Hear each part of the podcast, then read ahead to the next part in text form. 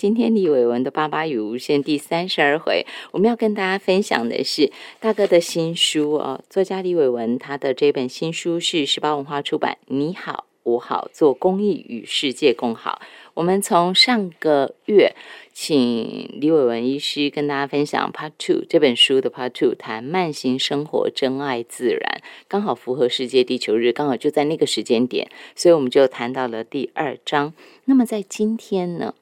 我们要跟大家分享的是第三个 part，幸福来自公益实践这个章节里头，你会看到很多人，很多荒野的伙伴，这些精彩故事，我们待会儿请大哥再跟我们大家来分享，跟大家聊。我们线上给大家请到是环保志工作家李伟文，大哥午安，您好。好，呃，大家午安。大哥啊，我先请您等一下才谈幸福来自公益时间，因为待会儿那个话题一进去以后，就全部都是荒野伙伴了。但是我现在想要先请您跟我们大家分享跟您相关的那个部分哈，那就是才结束没多久吧，五月十三号就是这个周休假期的时候，在金石堂信义店有一场，呃，刚刚您告诉我说是街角读书会。是吗？金石堂的啊，爱书大使街角读书会。好，那这个是您的活动，算是新书发表会吗？还是他们的系列活动？呃，他们系列活动，他他们办了第三届哦，就是每年从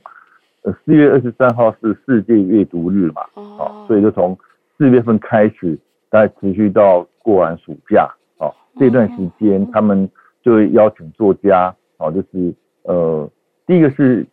每个月推荐十本书啦，哦，十本的十本他呃就是那作家正在看的书或是想推荐的书哦，每个月在自己的呃平呃脸书平台或者他们会会转载哦，这是第一个。然后第二个是呃可能也会录一些 podcast 哈，就是录一些呃语音也语呃语音的的的的的的录音。然后第三个就是办实体的呃读书会，然后会办几场是啊，在他们金石堂的。不同分店里面来办，这样。然后，呃，我我今年大概就会，我就挑了三个实体的读书会了，哈，就是，然后主题都不太一样，哈。但是他希望说每个读书会能够推荐五本书，哦，呃，也可以包括自己的书。所以，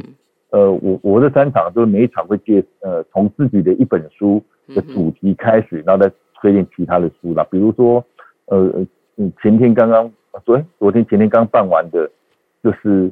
讲那个呃，我是新书嘛，但是我新书主要讲永续发展，讲气候变迁哈，讲这些当下最重要的全世界最重要的议题。是啊，所以呃，我也挑了几本，比如说比尔盖茨哈，这个呃，有人号称是二十世纪最聪明的脑袋哈，也是世界首富。呃，他这几年很关心这些呃呃气候变迁，关心呃能源的问题。然后他也这几年也持续出了好几本书在讲这议题，好，所以呃，我就推呃，就是推荐他最最新出的，好，就是这一两个月才出的一本呃有关气候变迁的书。嗯然后另外也永续发展，好，也是很重要的啊，包括那个永续发展的七项目标嘛，啊，SDGs 也是全世界都在推的。对。然后国内也出了好几本书，呃，不管是给大人看的，给孩子看的，哦，所以。我我另外几本也是推荐永续发展的呃这样的书啦，我想这是第一场就是刚刚举办过，那另外下一场是六月三号哈，也是在呃台北金石堂的总店哈，就是他们第一家分店呃第一家店在金州路台大附近的金州路那家店，呃会讲，然后我是第二场我比较锁定在探索哦，就是自然探索呃或者是自然的醒思啦，哈，就是也从我。我前呃两三年前出的本书叫《走在山海河间的沉思》，啊，这本来呃用这个题目开始，然后也推荐了几本有关呃自然的书，比如说《洁净的春天》啊，这是我想呃近代环境运动里面的启蒙之书了哈，就是瑞秋卡森在呃六十年前所出版的书哦，六十年前可是这本书到现在都还不断的出新的版本啊，然后我们呃现在看这本书的内容。基本还没有退流行哦，因为它讲的是呃化学呃，就是说污染，就是呃会我们看不到污染，就会持续影响到后代子孙。好，啊，这是在六十年前他第一个提出来，然后变成全世界的畅销书，嗯，影响了全世界的环境运动哦，整个全世界当代的环境的行动、环境的运动、环境的思想都从这本来开始啊，这本书也是很重要的。哦，真的开心，类似这样子，嗯嗯，对，所以呃，我在呃六月初的这个演讲就会就就是这样，另外再讲几本这样的环境的书，包括人跟自然的书，好，嗯哼，然后呃七月份在台中的。呃，我都挑了，可能大家比较会，呃，一般人比较会有兴趣的，就是呃，AI 跟学习竞争力，哈，啊，就是算是亲子教养的书了，哈，因为我觉得，呃，这也是当代很多家长或是很多年轻人很关注的议题，好，是呃，如何呃学习，哈，如呃，就在时代变迁之下，我们如何面对学习、面对考试、面对竞争力这件事情，嗯哼，所以我我讲了这主题。哎，大哥，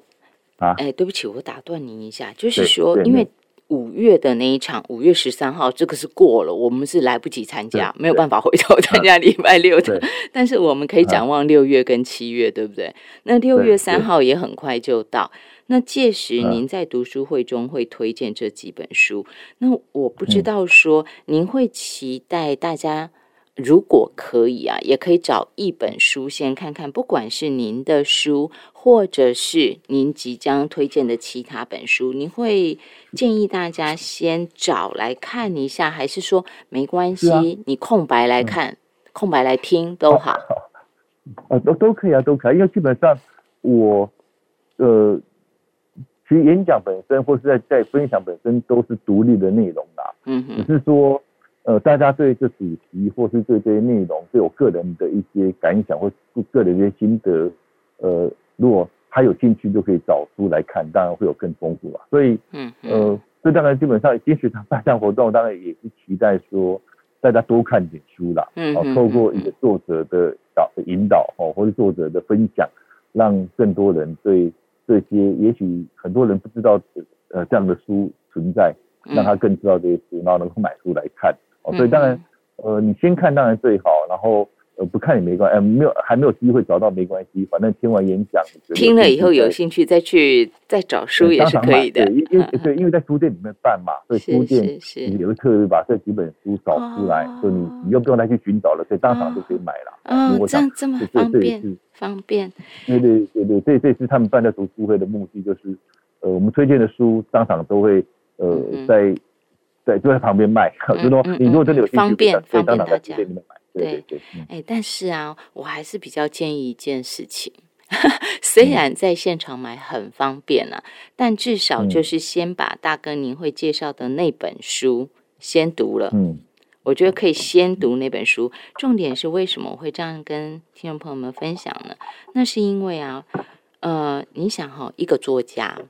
而且他是资深的环保职工，再加上他是一个非常爱读书的人。就李伟文医师啊，他是一个从小时候他自己知道他就是一个非常爱读书的人，所以他会拿出来在这个子题当中。就是当天的那个主题啊，不能说子题，在当天的主题中来分享，一定有一个延伸性。所以，如果我们能够先掌握他周边要介绍书，你还没有没关系，到时候在现场听了以后，您可以现场选购。但是他的那一本书，你先读，为什么？因为你在现场可以直接跟作者互动，大家可以跟李伟文医师激荡出很多可能是原本他根本没有想到的火花。也是我们没有期待到的，你只能想到说你可以跟他交流。我觉得我会很建议这样，大哥，你觉得这样能接受吗？对对，这样说法当然是最好啊，是吗？是最好。那这样，所以所以其实哈，我通常在演讲时候也会准备几本我呃书来送大家，就是说这个基基本呃跟这个主题不相干，但是呃我自己还蛮喜欢的我自己写的书了哈。然后就是在演讲之前哦，先让大家提问。啊，这个也是呃奖励吧，哈，奖励这些已经先看过内容的，能够提出问题的人，啊，因为你听完之后再提问相对简单嘛，反正你要专心听，对，你对某些东西听不太清楚的，或是有兴趣的再问相对简单，但是呃，总要对一些已经有准备的人嘛，哈，已经事先已经看过你的文章，看过你的书，对，然后在你讲这个主题之前，就有一些对你。呃这个人或对你其他过去做的有有兴呃有有有好奇有兴趣的，能够事先提出问题来，当然要送书。所以我自己这些年来，呃，大概都会这样做。实体的演讲，你们会做会这样做哦？是。所以要特别把握实体演讲，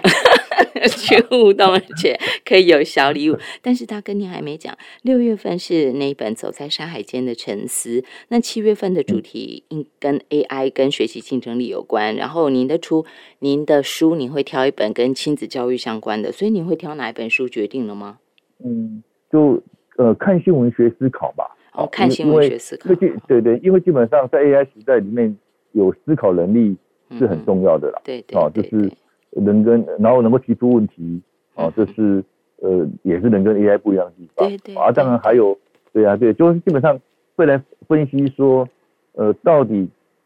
什么是 AI 做不到的，哦，嗯嗯，当然思考是一种了，哈，当然另外就是情感的，哈，所以呃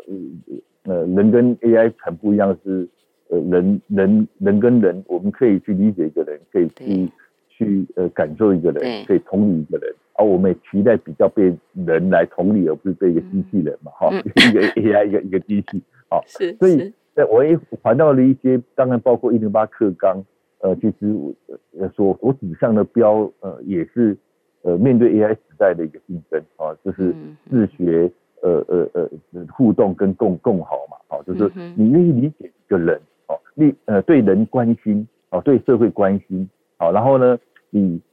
能够去跟别人互动，取得别人的信任，那帮他解决问题。嗯嗯。好，所以自学力，哦，就你自时代不断在变化，你有没有足够的自己学习的能力？嗯嗯。哦，或者是你能不能跟人的互动沟通？嗯。同时，你对社会是不是关怀的？嗯嗯。这三个是一个很重要学习过程养成的一个，呃，也是一零八课纲所期待达成的目标了。嗯嗯。哦，所以，呃，所以大概我演讲内容当然。会除了介绍到底 AI 时代，呃呃 AI 可以做到什么什么程度，所以到底哪些是他无法做到，或是我们人可以去跟他一起呃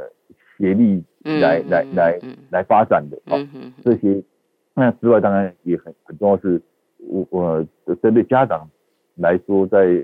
陪伴孩子成长过程中，我们可以呃创造哪些场域跟提供哪些环境，让孩子具有这样的素养啊，所以大概。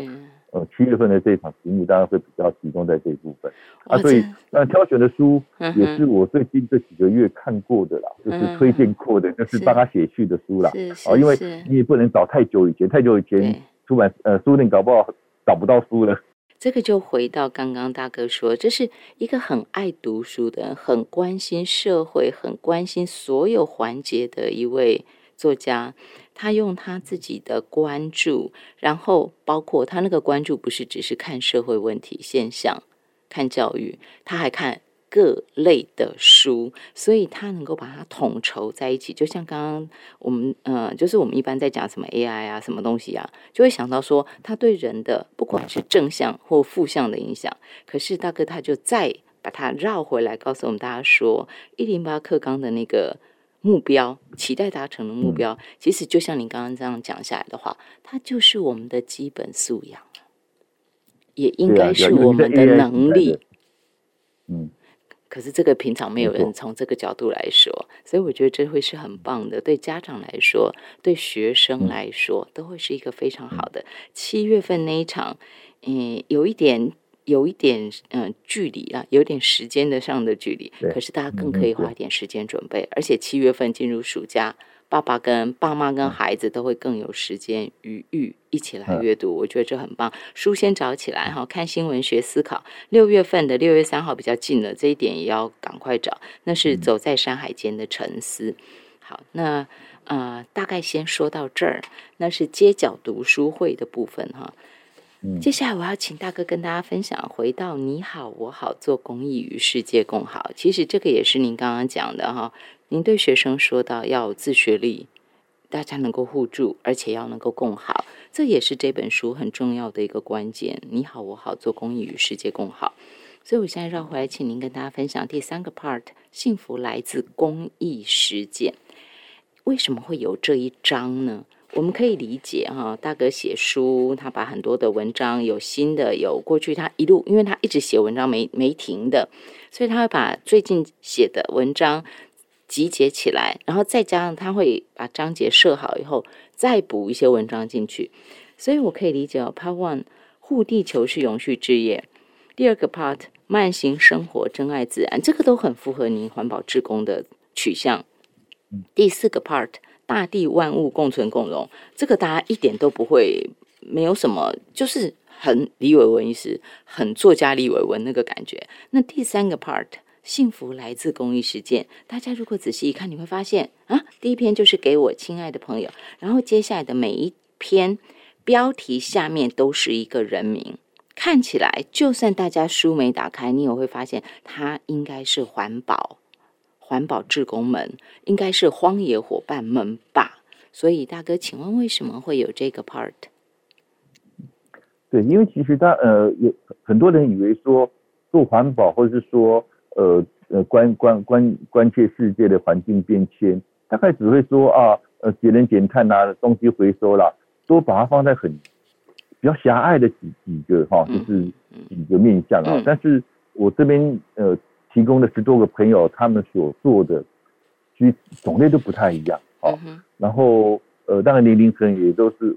从五十几岁到八十几岁都有，是，所以也也想呃让大家知道说，呃，其实我们呃这世界很多元化，啊，然后世界所面对的问题也都是环环相扣的啊，所以呃的确都可以从任任任何一点你的兴趣、你的能力哦，你过去的经历呃来出发，做出对。环境对世界友善的事情都可以的，所以呃，挑选这些基本上呃他们的呃这些朋友的职业或这些朋友兴趣，这些朋友所做的这些公益的事情都不一样。啊，但是整体来讲也都是在呃面对我们这个世界的未来，或是说呃在传承给后代子孙，如何让他们更能够对世界能够呃安心的，或是能够呃呃很自在的能够在这世界上存活下来的这些面向，所以呃。这也是一种，呃，其实我自己在过去很多本书里面也都有类似的安排了，哦，就是只要那本书的主题容许的话，我大概都会挑一些朋友，然后来来分享，好，因为其实现在人很喜欢看故事嘛，好，而且真实故事哦，这些人是当下还在努力的，好，就说你看了真的有兴趣，被他感动了，你是可以参与的，哦，你是可以看到他本人的，你可以去去。搜寻到他做的事情，然后参与到他一起当他跟他当义工，这都是可以的。嗯嗯嗯嗯，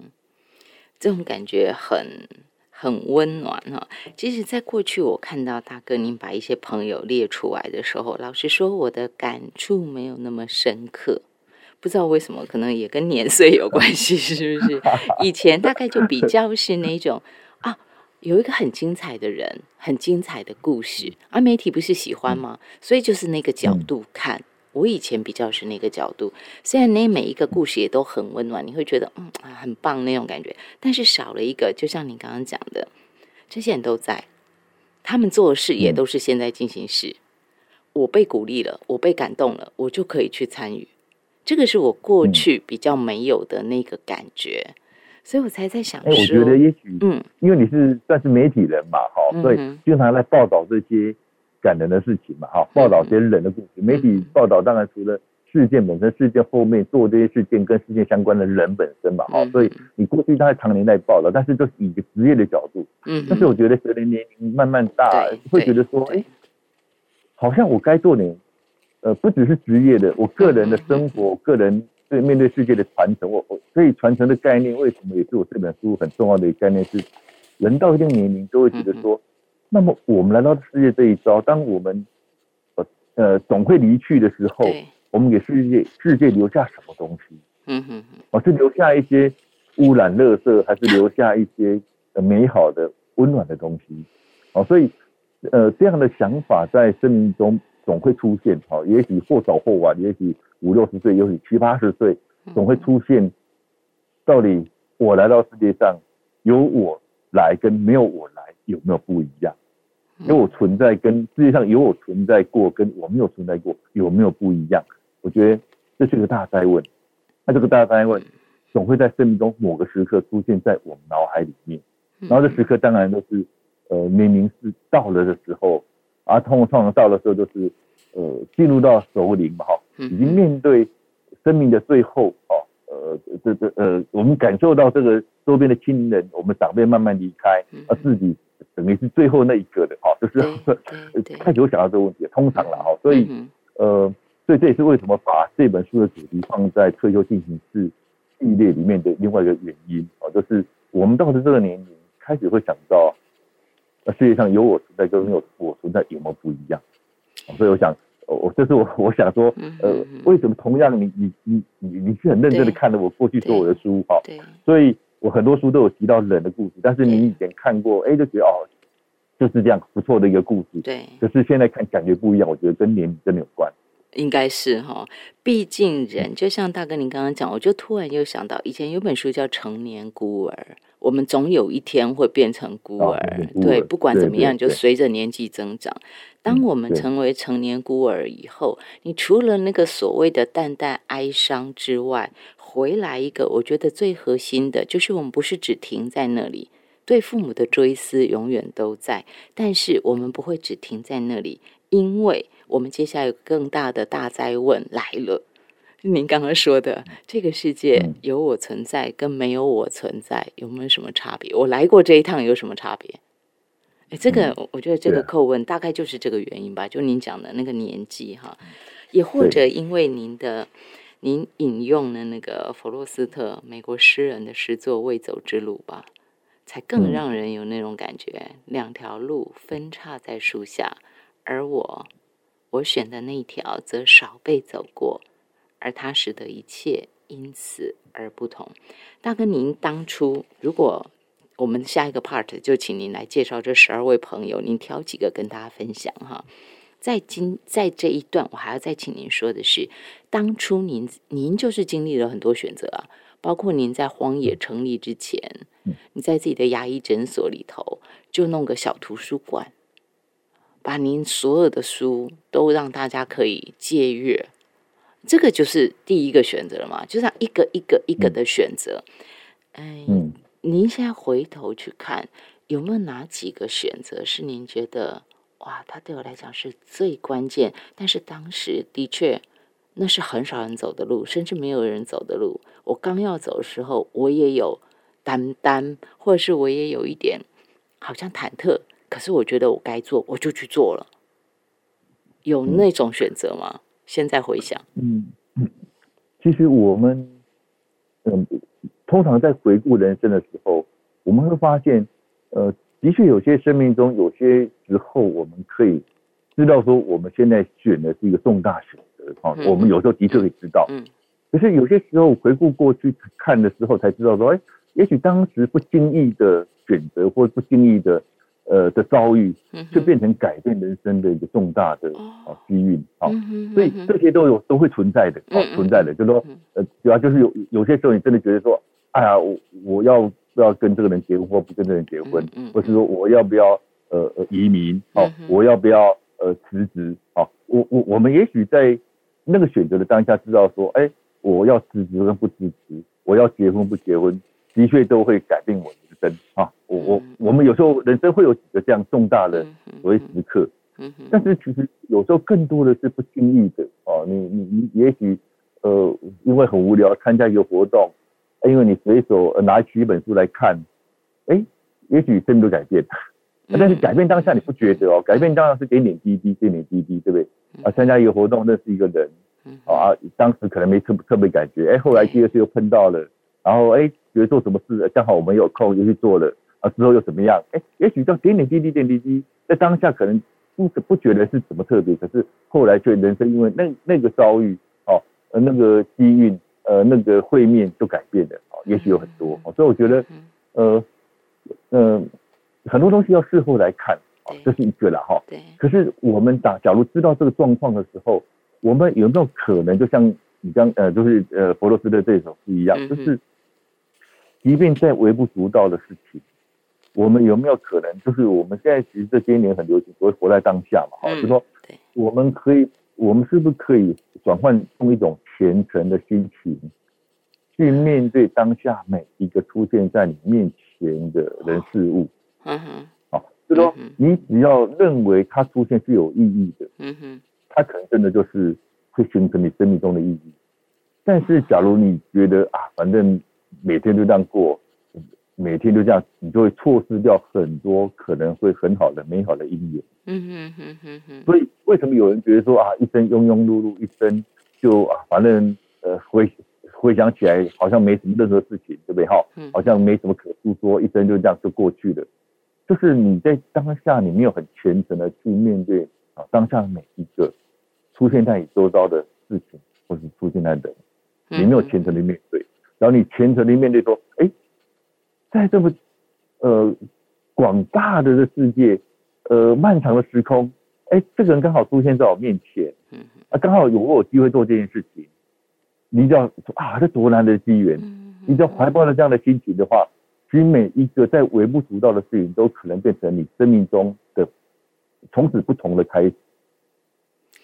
我在想会不会太悬了？不会不会不会，很动人，很动人。因为您刚刚讲的就是，只要我们能够有那个虔诚的心情，去真的很珍视、很正式出现在我们身边的周遭的人事物的时候，哎，其实我这样发现，原来能够成为有故事的人，自己觉得故事哦，就是重点是我回头我会发现说，哇哦，我的。一生跌宕起伏，高潮迭起，这就有故事的人嘛，哈，这个原来是这样来的。我在每一个可能出现的人事，这些人事物跟我的交汇，一定会有一些火花嘛。那因为我有虔诚的，我有正视它，所以那每一个火花就交织出很灿烂的光芒，对不对？你一回头，哇！色彩斑斓，好缤纷哦！我的一生，可是不是每一个人都能这样。如果说你旁听朋友你也听了，觉得啊，我也想当个有故事的人，就像等一下要介绍的这十二位，我也想当像这样有故事的人，其实不难呢。或许就从今天开始，幸福来自公益实践，这是你好我好做公益与世界共好的第三个 part。的名字啊，幸福来自公益实践。刚刚作家李伟文环保之工跟我们大家聊到的是一个，嗯，因为这本书的第三章，基本上除了开篇的“给我亲爱的朋友”，还有这一章，呃，这个 part 的最后两篇哈，转念，我们又不止，最后还有三篇文章之外哈，其他就是有十二位。有十二位算是大哥在这本书当中跟大家介绍的典范级的人物。那在谈到这些有故事的人之前呢，我们要接续刚刚前面在第一段结束广告前哈，我们也是戛然而止。大哥跟大家谈到了虔诚的心，那我就想说，虔诚的心跟有故事的人这中间的关联性，或者是有没有什么事，大哥您觉得有需要再更深刻跟大家分享？因为你刚刚有问我们，这会不会太？太悬了呢。我呃呃，其实，在很多宗教里面都会有讲到所谓顿悟，哈，嗯哼，啊，顿悟这个时刻啊，或者是说，呃，生命中一个很重要的，反正就是呃，不同方式来形容我们生命一个很重要的体会。有这样体会，就是说从此不一样，哈，嗯哼。那但是有时候我们会呃，会觉得很多，说到底。一个人什么时候说我我们会听完一场演讲，看完一本书，参加完一个活动之后，有哪些东西会留在我们脑海里面，甚至造成我们一生的改变？就说我们如果很诚恳的去回溯自己一生的转折的时候，那转折点的契机是在哪里？嗯嗯嗯。哦，当然，呃，有些时候有人说啊，我参加一场活动，我听完某个人某句话，哦，某个大师的开示，哦，但问题是，有些时候。那个开示或是那个概念都很简单，同样听的人很多，可是为什么只有某一个人，从此生命从此不一样？很多人哦，就听完一个不错的句子啊，听完一个不错的故事，然后就照样过生活。所以，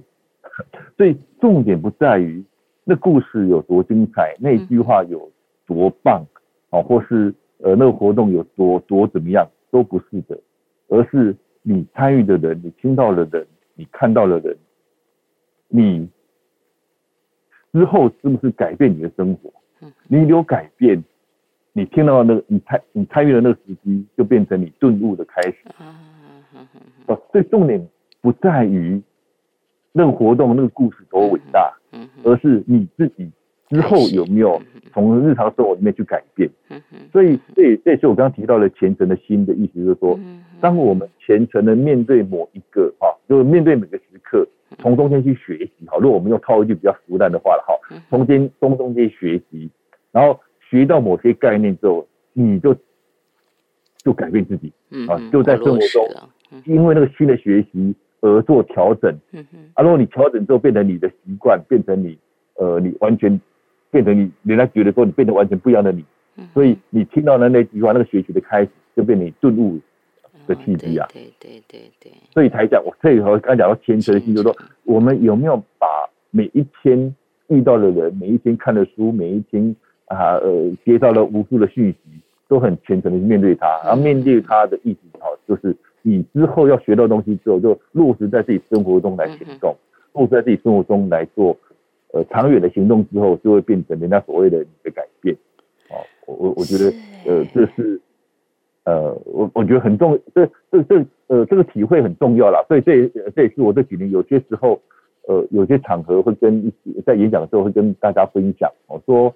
呃，我今天讲的东西，呃，呃，你可能听过就忘掉了。嗯嗯。但是，假如里面某某几个故事，啊，某几句话，你听了之后，然后你就呃，照着呃，就是照着去做的话，哎，也许我们这次的相遇就是美好的姻缘啊，嗯，从此不一样的改变的开始。是。哦，所以我都会提醒说，到底呃，到底人生不断的遇到很多东西，到底哪些是我们听过就忘了故事，还是从呃。呃，生命从此不一样，都看我们自己的决定，哦，大概是这样的概念。真的是哎，在您讲的时候，我突然想到老掉牙的话：“苟日新，日日新，又日新。”我们常常觉得自己一成不变，觉得自己好像就这样那种庸碌的感觉，就是因为都没有变，然后都没有做什么觉得重要的事情，就觉得自己好像很平凡、很 boring。但是如果能像你讲到那个虔诚的心的话，我当下做了改变，其实重点就是我去变了嘛，因为我听了，我接触了，我看了，我去做了。现在激励我了，我去做了。我我所以说有学到东西，表示说你今天看了一个故事，听了一场演讲或者是什么，你有学到东西，学到表示说你是认同他的。而且很认同之后，你为什么不行动呢？我们常常就是认同，停在认同啊。学习之后没有行动，就永远不会改变。对对对对，不要停在认同，好吗？我们再往前走一步，多做那一步，开始行动哈。这也是我想大哥写书，不断写书，不断写书，不断分享，甚至他也竭尽所能的，只要那本书可以分享一些相关的典范，他就要把它挖出来写出来，就是因为那些典范。那些典范可以激励我们，就可以产生那个媒介哈，它有触媒出来了。那接下来你要不要去做呢？那回到第一段时候，大哥您说的这些朋友，他们正在做的事情都是 ing，他们都在努力中。那收音机旁听朋友，或是日后看书的读者，您看呢？如果很喜欢，都可以跟上，是吗？都可以跟着做。是啊，是啊，是啊，对啊，因为基本上这些人都是平凡人呐，都是。如呃，如同大多数人都是辛辛苦苦的上班族啊，嗯都是呃努力学习、努力工作，然后呃在忙碌的生活之余来做一点自己觉得有意义的事情，自己觉得开心的事情，都是这样的人啊。所以他们都不是呃家里很有钱，不是富二代，都是很平很平凡、很平凡的一般的人，这样。做一些有意义的。做些让自己开心的事情，这是大哥刚刚说的。他的这十二位朋友，足以成为典范，足以成为激励别人的有故事的人，这是多动人的事啊！大哥，您挑几个跟我们分享吗？好，比如说有一个呃，就太阳房子啊，他在那个公园里面有有有有有弄一个呃太阳房子，然后有有这几年有在成立一个协会，在。教中学生如何盖房子，好，啊，其实，呃，这些朋友他们在德国，呃，到到德国读书留呃留学读书，然后就在德国教书，然后呃不小心买了一间房子，老房子，一百多年家，一百多年家盖的老房子。天哪！啊，买了房子之后，这房子不能随便乱整修，因为欧洲他们规定的很严格嘛，所以他们如何用传统的方式去自己修自己买的房子，修修修修，哎，修出经验来了，好，就说，哎，对对对，所以后来，呃，他们就，当然他们也从年轻时候也很关心这些人员的问题嘛，好，呃，不管是核能啊人员的问题，所以。他们其实后来回国就开始，呃，当然也碰到九二一大地震嘛，这大大地震的时候就开始盖那些会呼吸的节能减碳的建筑啦，嗯好，然后甚至透过教育，哎，所以对我呃，就很有趣的是说，他本来没也没有心特别想做什么，只是不小心就是 在为了生活就买个房子啊，他都被 不小心买到好房。照您书上写的是。他们被这栋老房买下了，您写的。对啊，因为买了，你本来想就这边里面好好过生活，啊，各种老房子很很多不方便的地方嘛，哈，你可能要装装抽水马桶啦，啊，装什么呃隔热设施啦，哈，呃不会呃什么啊，可是，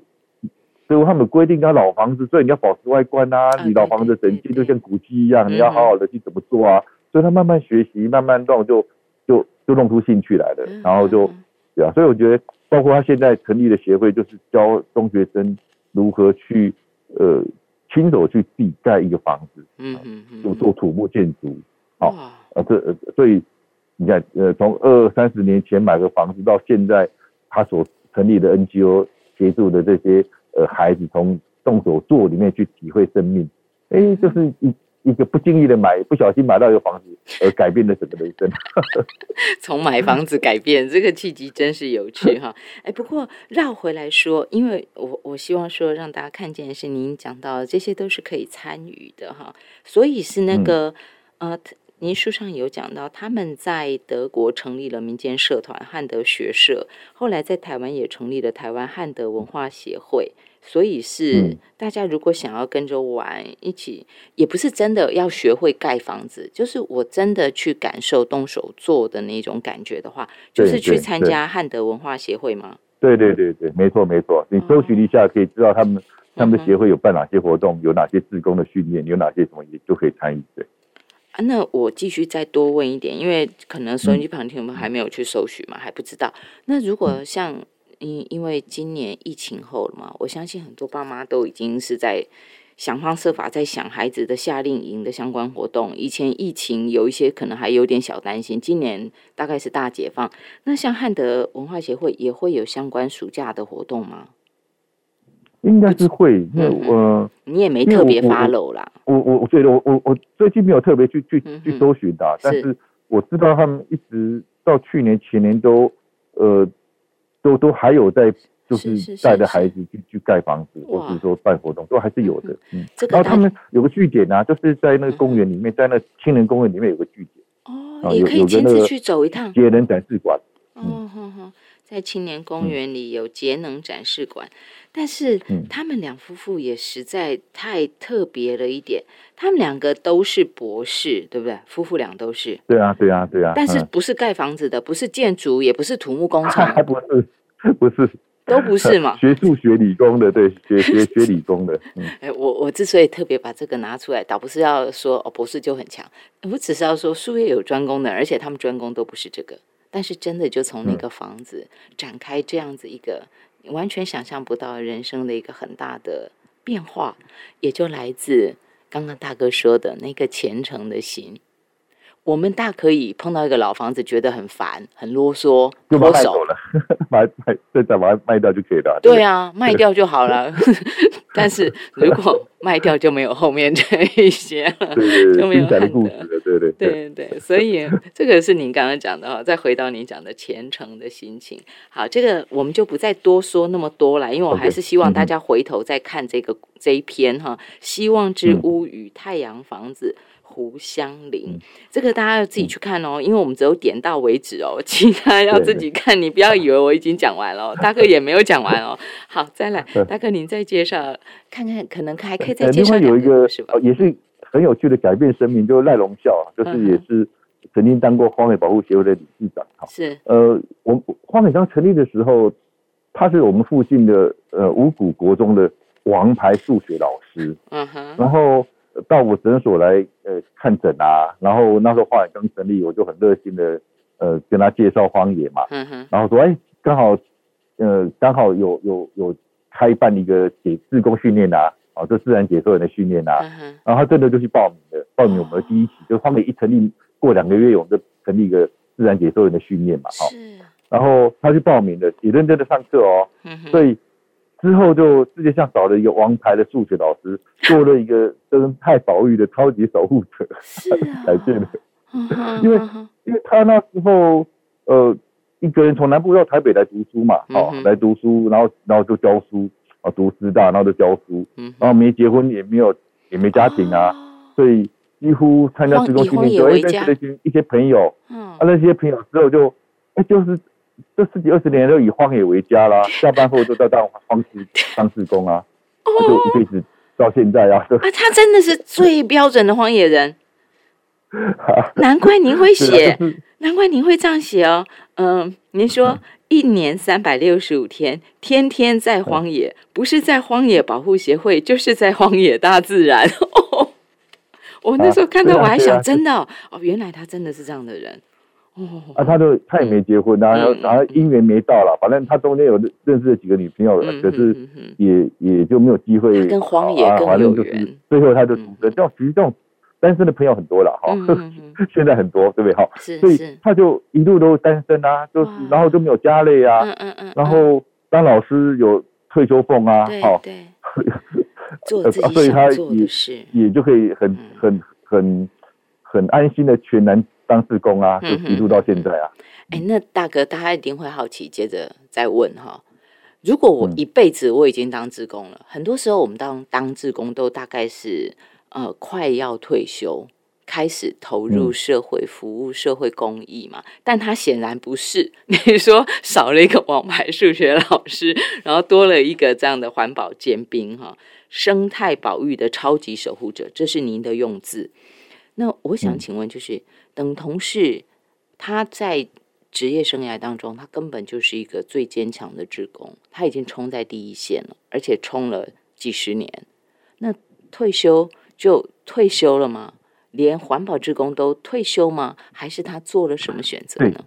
呃，当然，他刚好就是当理事长的时候，就从教职退休嘛。嗯，好。就是呃五十来岁哈啊，然后当了七呃六年的理事长，然后一卸任之后，他就回到他老家当农夫种田。继续，嗯哼，好，因为他等于他从南部上来嘛，老家总是有田嘛，哈，然后他就当一个现在现在如果算起来算全职的农夫了哈，就说因为他呃他既然老家种田，所以他附近都是街坊邻居的亲戚朋友嘛，亲戚嘛，对，所以他就想办法。游说他那些呃亲戚都改种有机的，嗯嗯，好啊，改种有机，包括说他嘉义嘛，嘉义有侏罗树啊，刚好他呢，呃农稻田呃农田附近稻田也好，竹林也好，种竹笋也好，果园也好，嗯，刚好有侏罗树啊，所以他就希望他那些亲戚朋友都不要撒农药啊，来富裕，好，所以他一方面自己呃用有机栽种，不撒农药，然后也。尽量游说周边的人，甚至他游说没有用啦，游说就是你要给他一个利益嘛，对不对？嗯。所以就帮他们卖，就是就等于是去做一样，哦，就说他就透过在荒野当志工所学到的跟人脉，哈，就就就帮这些呃呃，就是这帮用富裕的方式让呃人呃让大家来买他们有有机种种植，然后有机种植当然也会让呃这些。树罗树啊啦，当地的物种可以被保留下来，而不撒农药嘛，哦，所以它等于是呃自己边种，然后边行销，哦，就是边帮这些呃他游说的这些保育的这些农友来卖他们的的的产品，嗯，好，所以等于呃这七年吧，他已经卸任七年了，这七年大大概他在做这件事情，所以他等于职业生涯转变很多，你看。从一个王牌数学老师，对，然后之后变一个环境教育的的的的的，比如是全职的志工，嗯，啊，全职志工卸任干部之后，他又转身回到乡下，回到第一线，对，回到第一线继续种田来做。所以我们的第一线说，呃，他在荒野当志工，或是说当荒野当干部，都不是在算不是在第一线嘛，因为当然在荒野当干部花最多时间是开会啦、演讲啦、受教育训练嘛，对不对？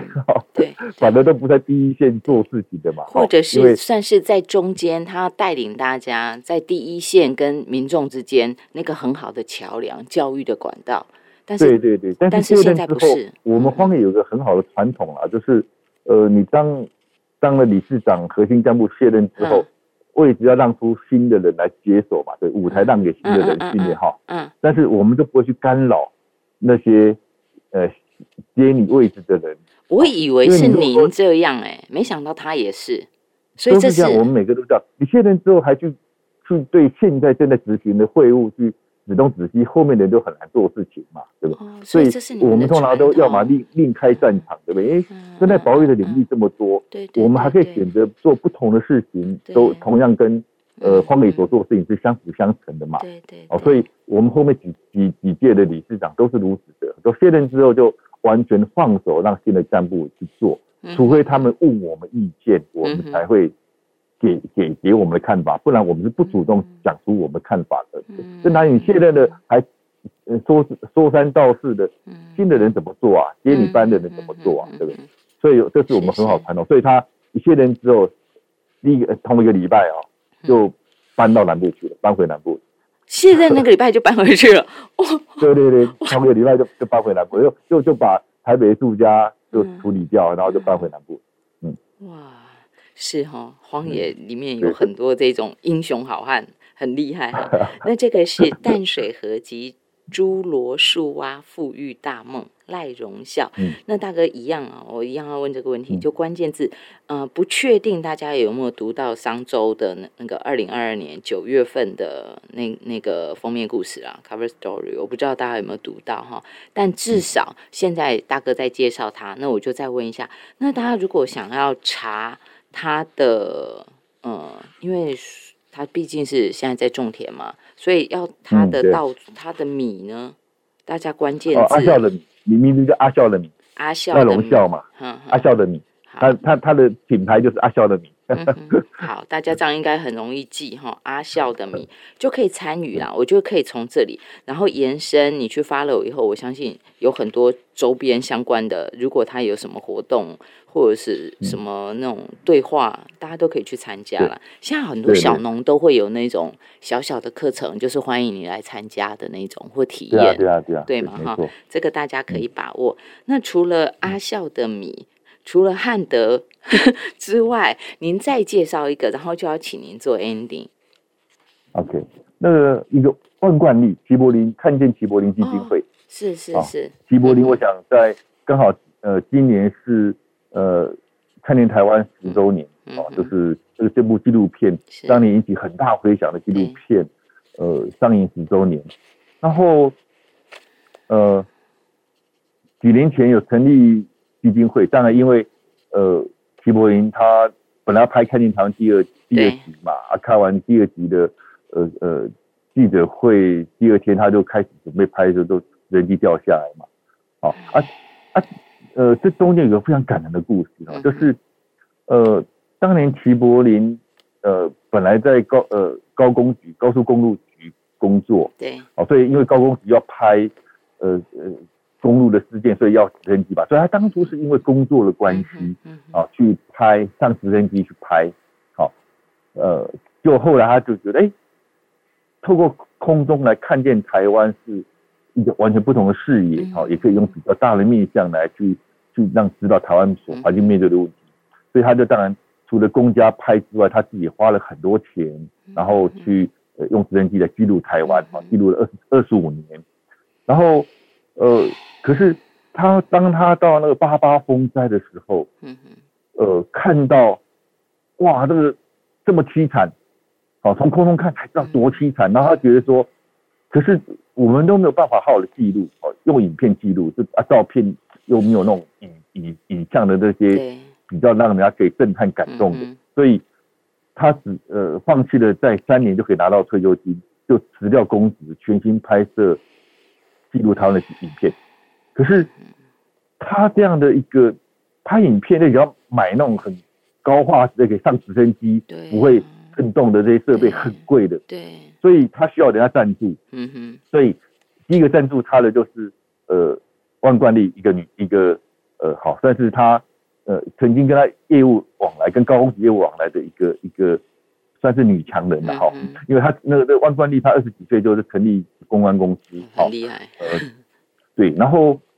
然后因为因为这万贯利觉得说徐博林是一个非常非常老实非常有理想的人。然后他他想做一件事情很棒，他就说好，我在支持你。嗯哼，嗯哼。结果，结果到后来徐柏林到处去募反正募募不到钱，所以万贯利就变成，因为万冠利已经说好，我支持你吧，哈。然后万冠利带着他也去看有没有有钱的朋友啊，有钱的机构去募款。就当时邱你默默无闻不出名啊，也没愿意支持他。对对。所以最后就万贯利就请全力支持他了，哈。就就然后就。最后就成立呃阿布电影公司嘛，成立电影公司。嗯哼。然后可是这万贯利他虽然挂名董事长，可是他从来不管事情的。哇。他只出了钱之后就让他出钱出力耶，都没管。可是，嗯哼，完全没管哈。只有只有需要钱的时候，他出面帮他募款。他就是 鼎力支持啊，给齐柏林拍纪录片。而且大家也知道，拍纪录片根本不会赚钱嘛，好，所以基本上理论上是不会赚钱的。但是当然，看见台湾是。呃，后来变得很轰动，这是题外话。但是基本上在那时候，基本上都是一个付出啊，就是不可能。对，拍纪录片怎么可能会会赚钱？好，只要不断投资。嗯哼。好，可是直到齐柏林意外过世的时候，他从来都没有过。可是他挂名董事长啊，所以他所拍的任何齐柏林所记录的二十五年的所有影像跟三十五万张的照片。都属于阿部电影公司有拥有，就是他拥有。嗯嗯嗯嗯。可是他完全对这完全不熟哎，他他完全糟了。他我都是办公关公司啊，就是就是帮他办办展啊，办那个大型的各种展览啊，或或者做什么的。他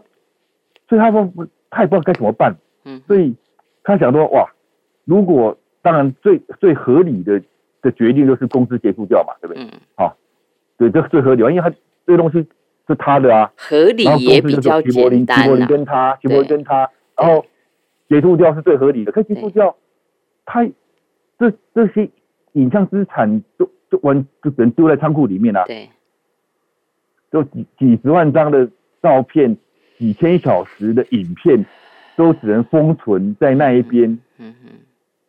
他觉得说那怎么办？所以他叫叫成立基，他讲了好，那可能方法就成立基金会，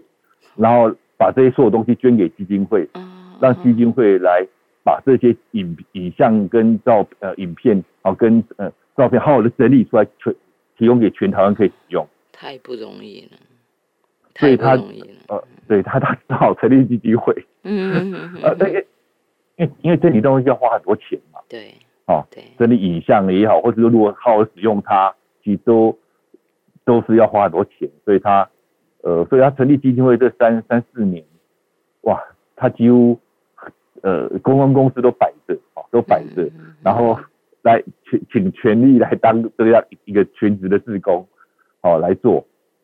啊，啊，齐柏林基金会目前在淡水有一个点嘛，哈，有一个齐柏林空间，然后有常态常态性的办展，然后也也办很多不同的志工训练，是，所以大家其实搜寻一下也都可以去参与啦。可以理解，这是侠女，所以真的真的是呃认识她，因为基本上我也是球威基金会的顾问呐，哦，你也是顾问，然后你，对对对，因为呃，对他他成立的时候，我也帮帮帮他一些忙，嗯，然后成立之后也帮他做一些自工的训练，是是，所以呃，就看了他，真的就是一个啊，真的是讲话温柔婉约的气质美女哦，真的好漂亮的气质美女，这么厉害。这么侠女，可是她这这么能够这么有侠女性格哦，这是非常非常的不容易的。嗯，而且真的是哈，她是拔刀相助，那种刀不随便出鞘的，她一出鞘都是做大事。先是阿布电影公司，然后再来是这个基金会。您在文章中写，您说。呃，基金会将号将召唤志工们就几个计划共同努力。首先就是整理空拍影像底片及素材，建立数位影像资料库，然后让全台湾人都得以方便使用。接下来哦，同时也建构台湾 GIS 空拍影像地图。另外，将利用这些素材，以县市议题分门别类规划环境教育的建教材，号召志工到各学校、社区去发挥守护台湾千手千眼的力量。其他还有策展及伯乐计划，寻求下一个齐柏林，继续推动影像记录台湾等。所以，这个基金会企图性非常大，你们在做很大的事情。对，然后其实我我我我我我其实很好奇，问他说，呃，他跟齐柏林其实也没有独特的私交嘛，哈，反正就是觉得，呃，一个呃，好一一个人有理想，嗯，然后一个人呃很很老实，很顾家，很老实一个人，他愿意支持，他他本来只是他讲当一个参一一小咖了哈，突然没想到被这么大咖哈，嗯，哦，啊，然后他后来后面投入那么大，那我当然好奇说，他怎么会愿意？这样子哈，是这么这么，阿奇讲一个故事，我很感感动。因为他说，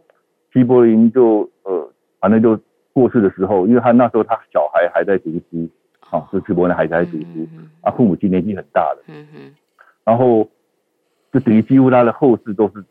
呃呃万管理帮忙的，啊，就是每每一天处理这些，呃，因为各界都很关注嘛，哈，所以他就想说，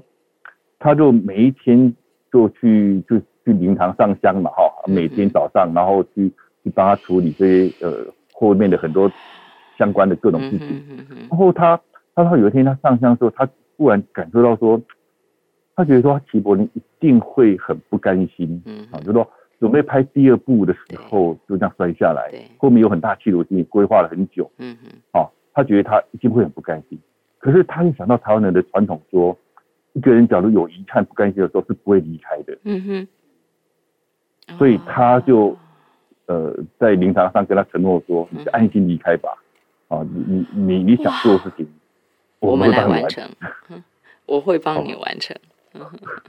哦，真的，他侠女，他想到说一个人不甘心，他那不会离开的，就不会好好的离开。对对对对。哦，他讲到这一点，他说他他就很不甘心啊，他说结果也很不甘心嘛，对不对？对对。所以他就他就说，就他就不舍他。就这样在漂泊，就不不可不不会好好的离开，做这件事情的。他说好，那我我我帮你，我我帮帮帮你完成，你就好好离开吧，你就好好好的走吧。我帮你完成，你看这是什么样的？什么什么叫知己？哈，就是这个，我觉得是理念上头完全看向同一个方向，走在同一条道路上头，做彼此最坚强的伙伴。实现梦想，让梦想变成真实。我我觉得这太厉害。所以你看，这也是一个太一个小小的。当初只是呃呃，他想说啊，我就赞助一小咖啊，到变得他现在几乎，你看这三年他几乎，就是说他的他他自己的公司基本上当然没有结束掉，他自己公司当然就是让让让底下的员工专业经理人去处理了。对对对对，专业经理做，他几乎全部时间二十四小时投入在基金会。从筹备成立到现在，他很大的责任感或很大的压力要做这基金会。你看，当初也是一个小小的承诺，好啊，说哎，这你想做的是一好事啊，对不对？好事，那我可以支持你啊，就是这么一个小小的一个，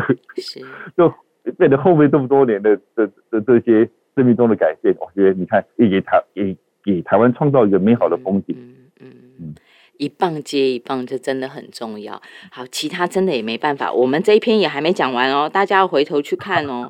对对，齐柏林的那种呃怀念，或者说谢谢感念他为台湾做这一些，你就更有，我觉得有那个意义，有那个价值，重新去看见它。那这一篇文章，我觉得非常推荐大家也要来阅读，看见齐柏林基金会，